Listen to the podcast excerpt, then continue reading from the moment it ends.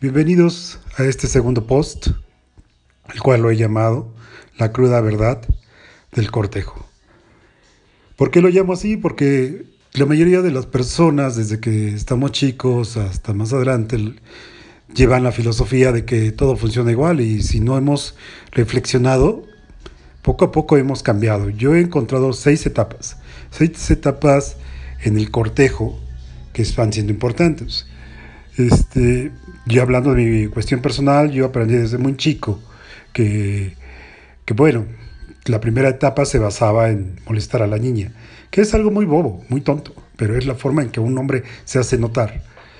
Recuerdo que este, estaba en el internado, en el tercer año de, de, este, primaria, y había una niña que me gustaba y pues empecé yo a molestarla, ella también, empezamos en un juego y de repente se volteó y me dijo, bueno, ¿qué es lo que tú quieres?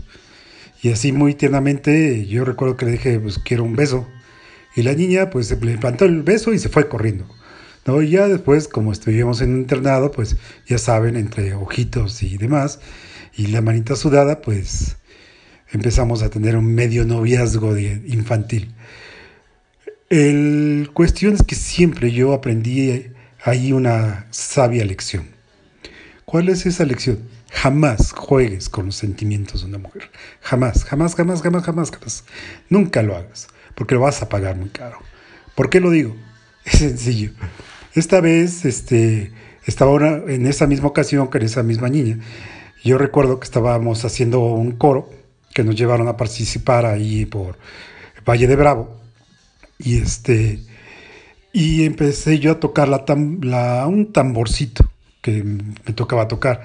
Y una de las niñas se acercó y me dijo, ah, este, eh, ¿te gustaría tocar conmigo? Y le dije, sí. Y empezamos los dos a tocar. Y la niña, como agradecimiento, me dio un beso en la mejilla y se fue.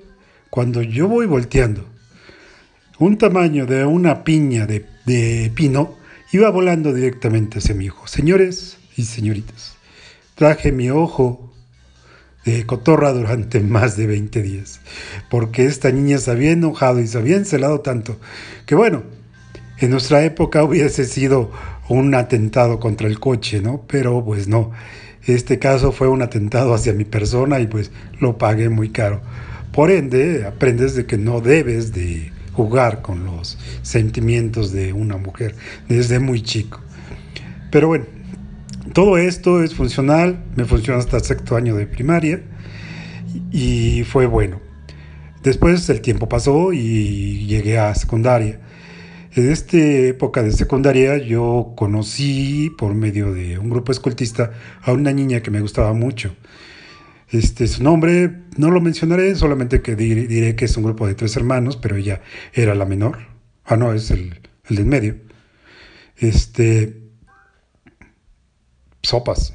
Y este, y digamos que yo trataba de llamarle la atención, de decirle, oye, aquí estoy, aquí existo, pero este, pues ella no, ella tenía 15 años, yo era 12 años, tenía 12 años, y quise llamarle la atención, pero ella, ella de esta edad ya son mujeres que buscan otro tipo de, de situaciones, ¿no? Nosotros cuando estamos chicos como hombres no trabajamos de la misma manera.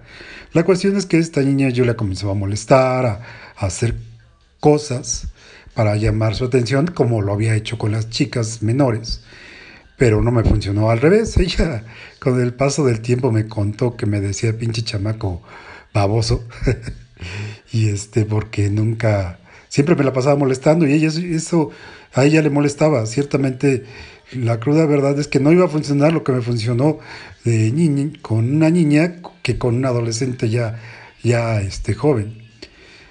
Así que pues bueno, esta es la primera etapa que podemos hablar de una primera etapa de seis, de lo que se llama, lo que yo he titulado este, la cruda verdad del cortejo. Espero que les haya gustado. Este, se acaba el tiempo, así que en el siguiente vamos a hablar la segunda etapa, que es este cuando entra uno en secundaria. Gracias y que pasen buena tarde. Hasta luego.